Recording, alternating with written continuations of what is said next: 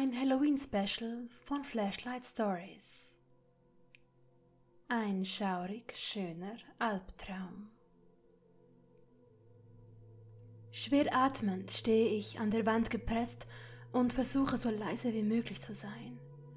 Ich spüre mein Herz, wie es fest gegen meine Brust hämmert und kämpfe innerlich gegen den Drang an, laut Luft zu holen.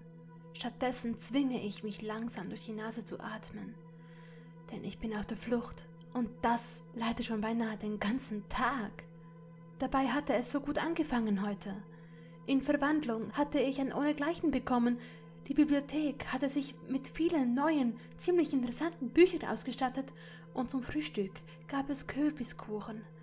Gut, seit der Oktober begonnen hat, gibt es eigentlich täglich Kürbiskuchen, aber dieser trägt erheblich zu meiner guten Laune bei auch wenn ich es mir nicht wie Ron zur Aufgabe gemacht habe, mein ganzes Gesicht darin zu wälzen. Von dem Gedanken angeregt, musste ich schmunzeln und bereue es sofort. Habe ich eben einen Laut gemacht? Hoffentlich nicht.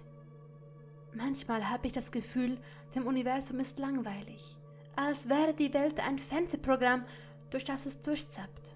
Und wenn eben nichts Interessantes dabei ist, muss es sich selbst Geschichten ausdenken, und genau in so einer befinde ich mich. Denn passend zu meiner prekären Lage ist heute natürlich Halloween und ich stecke in einem wahr gewordenen Albtraum. Hermine, Liebling, wo bist du nur? höre ich die verzweifelte Stimme von Draco Malfoy durch die Gänge hallen.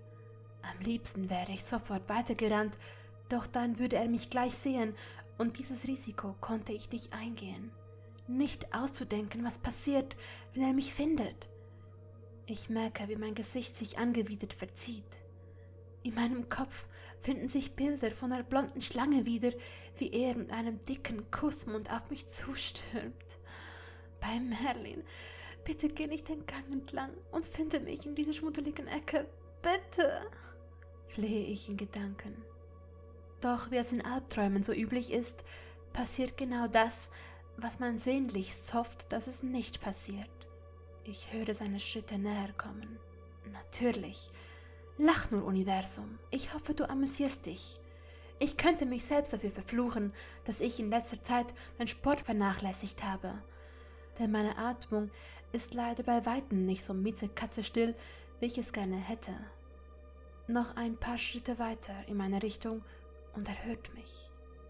Es bleibt mir nichts anderes übrig, als die Luft anzuhalten, was mein Körper sofort mit einem Stich in die Lunge bestraft.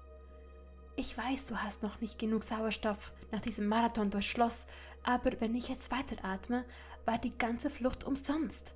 Also stell dich nicht so an, schimpfe ich ihn. Mein Leben, wo hast du dich noch versteckt? Bitte komm heraus und lege dich in meine Arme. Es schmerzt, auch nur einen Millimeter von dir getrennt zu sein ertönt da wieder Malfoys Stimme, nur diesmal deutlich näher. Ah, verdammte Scheiße! Dreh um, dreh um, dreh um! schreie ich ihm mir Gedanken entgegen, in der Hoffnung, telepathische Fähigkeiten zu entwickeln, was natürlich scheitert. Auch die Luft anzuhalten, hätte ich mir sparen können, denn ich höre, wie seine Schritte näher auf mich zukommen. Denn ich höre, wie seine Schritte näher auf mich zukommen solange bis ein blonder Schopf schließlich direkt vor mir auftaucht. Freudig betrachtet er mich, als hätte er einen verloren geglaubten Schatz gefunden. Na toll, alles umsonst und kein Weg zur Flucht. Wäre ich doch einfach weitergerannt. Mit einem tiefen Atemzug, diesmal durch den Mund, weil es sowieso schon egal ist, erinnern mich meine Lungen dann aber daran, warum ich nicht weitergerannt bin. Hätte, wäre, könnte, solle, zwecklos, darüber nachzudenken, denn ich habe jetzt ganz andere Probleme. Da ist ja meine Löwin, sagt er freudenstrahlend und läuft, und ich meine wirklich laufen, mit ausgestreckten Armen auf mich zu. Ehe ich mich versehe, befinde ich mich in einer dicken, herzerwärmenden Umarmung, die in mir nichts anderes als einen Würgereiz auslöst. Verkrampft versuche ich mich aus seinem Schraubstockgriff zu befreien zwecklos. Und damit nicht genug, fängt er auch noch damit, mein Gesicht fest an sein eigenes zu drücken. wie ein dämlicher, verliebter Teenager. Malfoy, hör auf! flehe ich kläglich und presse ihn so gut wie es möglich ist mit meinen Schultern von mir weg. Nur leider habe ich neben dem Ausdauersport auch den Kampfsport vernachlässigt. Ich schwöre bei Godric Gryffindor persönlich, wenn ich aus dieser Hölle hier unbeschadet herauskomme, werde ich fitter als alle Quidditch-Spieler zusammen. Was? Wieso? Ich hab dich doch gerade erst gefunden. Ich lass dich nie wieder los, liebelt er herum. Würde ich auf Kommando kotzen können, hätte ich es getan. Dann hätte er mich mit Sicherheit losgelassen. Liebestrank hin oder her. So gern ich Fred und George auch mag, wenn ich das nächste Mal in ihrem Laden bin, sprenge ich diese verdammten Flaschen in die Luft. Die zwei schulden mir eine gewaltige Entschuldigung, denn ich bin mir sicher, dass Pansy Parkinson das Zeug nicht selbst gebraut hat. Auch wenn sie vermutlich nicht damit gerechnet hat, dass Malfoy ausgerechnet mich zuerst sieht. Wer mischt einem auch einen Liebestrank beim Frühstück unter? Viel zu viele Gefahren. Zum Beispiel könnte derjenige, der ihn trinkt, neben einem vorbei auf das Mädchen mit den verzausten Haaren am Gryffindor-Tisch blicken, was ja auch passiert ist. Und da haben wir den Salat. Oder besser gesagt, ich. Selbst den Kürbiskuchen musste ich halb aufgegessen stehen lassen. Malfoy, du bist nicht bei Sinnen, du liebst mich nicht. Ich bin's, Hermine Granger, das Schlammblut, schon vergessen? Versuche ich, an seine Vernunft zu appellieren, was natürlich sinnlos ist.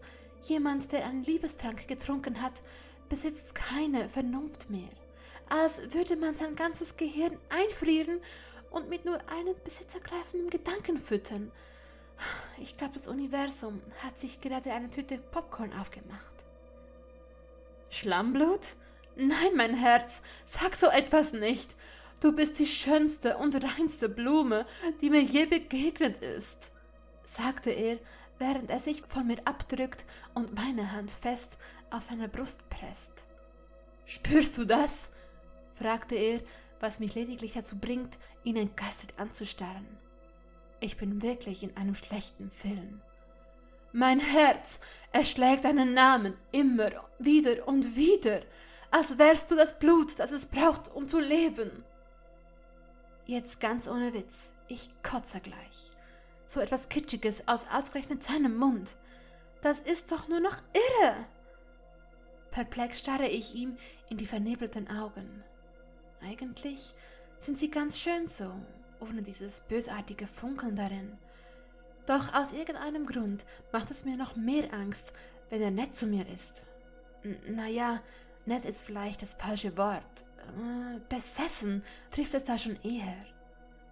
Ich habe ihm wohl einen Moment zu lange in die Augen geschaut, denn plötzlich hebt er seine Hand und streicht mir ganz sanft über die Wange, während seine Lippen den meinen immer näher kommen. Scheiße! Schnell drehe ich meinen Kopf zur Seite und verhindere so die große Kollision. Dennoch kommt sein Mund mit einem Sturz auf meine Backe zum Erliegen. Doch zu meiner Überraschung sind seine Lippen nicht im Ansatz so schmierig, wie ich es mir vorgestellt hatte. Nicht, dass ich es mir jemals wirklich vorgestellt hätte, nur. Ach ja, ist ja egal. Stattdessen fühlen sie sich sogar richtig angenehm an und ich merke, wie ein kurzes Prickeln von meinem Bauchnabel ausgeht. Hermine! schimpfe ich mich selbst in Gedanken, und von diesen seltsamen Bildern in meinem Kopf ausgehend, bringe ich genug Kraft auf, um ihn von mir wegzudrücken. Was bei Merlin?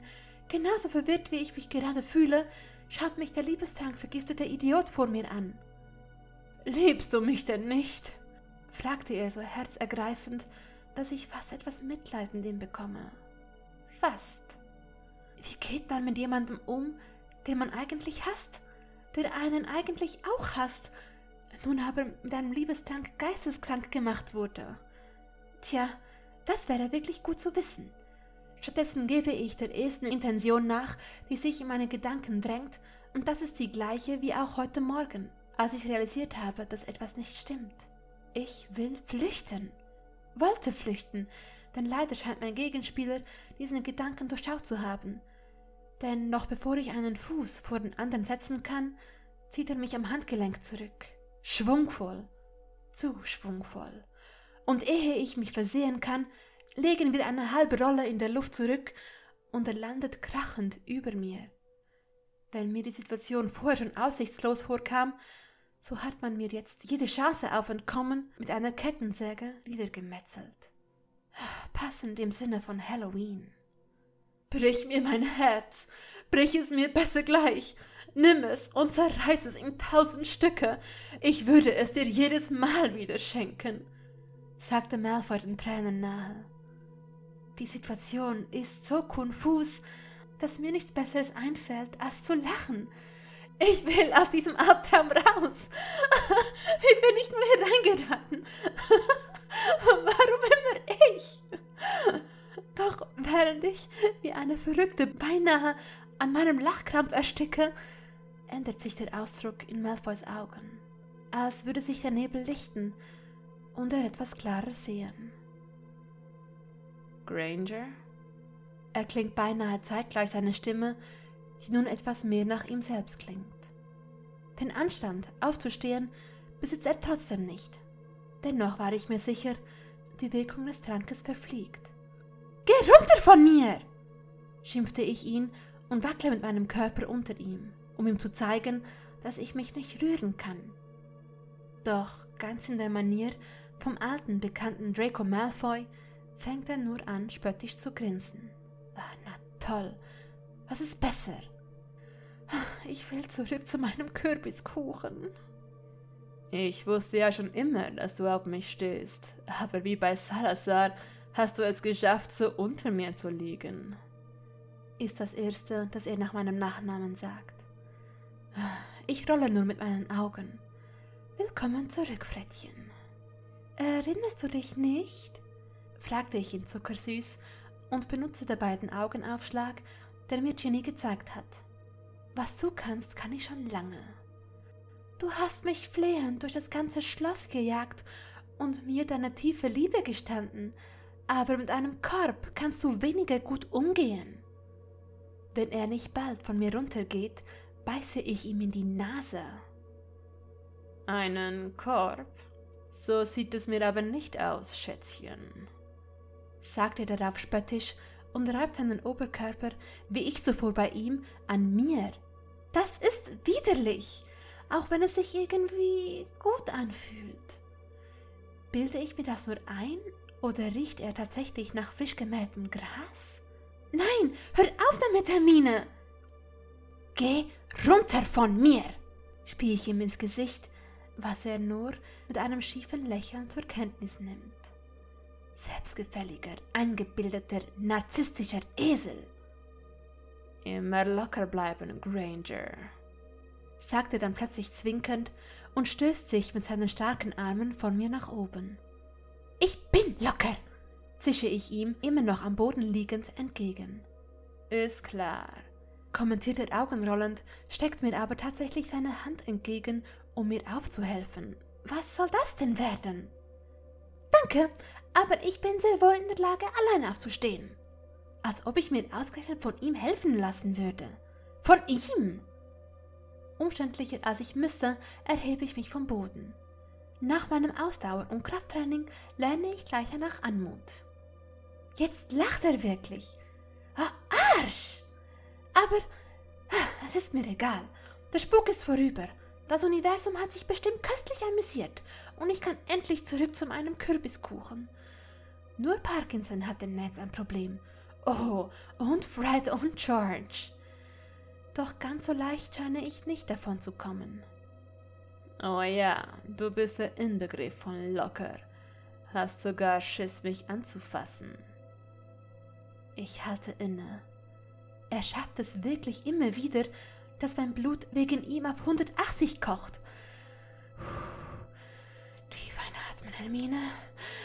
Doch auch das will nicht so gut funktionieren. Ich bin sauer auf ihn. Nachdem er mich den ganzen Tag durch das Schloss gejagt hat, hat er nur noch nicht einmal den Anstand, sich zu entschuldigen, geschweige denn, die Sache einfach auf sich beruhen zu lassen. Nein, er, der ach so tolle Prinz von Slytherin, muss immer einen drauflegen und zum Abschluss einen dummen Spruch dalassen. Und was macht eine besondere Gryffindor in solch einer Situation? Richtig. Wütend stürme ich zu ihm zurück und schupfe ihn mit beiden Händen immer wieder nach hinten. Hier, ich fass dich an! Bist du jetzt zufrieden? frage ich rasend vor Zorn, da er lediglich ein breites Grinsen im Gesicht trägt. Immer wieder drücke ich meine Hände gegen seine Brust, beschimpfe ihn und er gibt nach, geht ein paar Schritte zurück, bis er schließlich mit dem Rücken gegen eine Wand stützt. Dann packt er meine Hände, zieht mich zu sich. Wo gerade noch Zorn war, steht jetzt Verwirrung. Was soll das werden? Doch dieses Mal wehre ich mich nicht mehr. Stattdessen blicke ich zurück in seine schönen grauen Augen, welche mich gefangen halten, und merke, wie mein Puls ruhiger wird. Da ist wieder dieser Geruch nach frisch gemähtem Gras, der mir in die Nase steigt, mich zum Stillstand zwingt, mich dazu bringt, näher an ihn heranzurücken, um ihn intensiver wahrzunehmen, ohne dass ich es will, ohne dass ich es merke. Er lässt meine Hände los, legt eine der seinen auf meine Hüfte, die andere wandert wie zuvor sanft über meine Wange. Nur dieses Mal wird das Prickeln zu einem Kribbeln, das sich bis hoch zu meinen Lippen arbeitet. Wieder kommt er mir näher. Zu nah, zu fern. Meine Gedanken sind weg. Sein Gesicht, Millimeter für Millimeter, arbeitet er sich quälend langsam zu mir nach vorne. Die Erinnerung an seine Lippen auf meine Wange drängten sich in meinem Kopf. Weich, aber mit genügend Druck, um sich gut anzufühlen. Nicht zu zart, nicht zu fest. Eigentlich genau perfekt. In Erwartung auf das Kommende schließe ich meine Augen.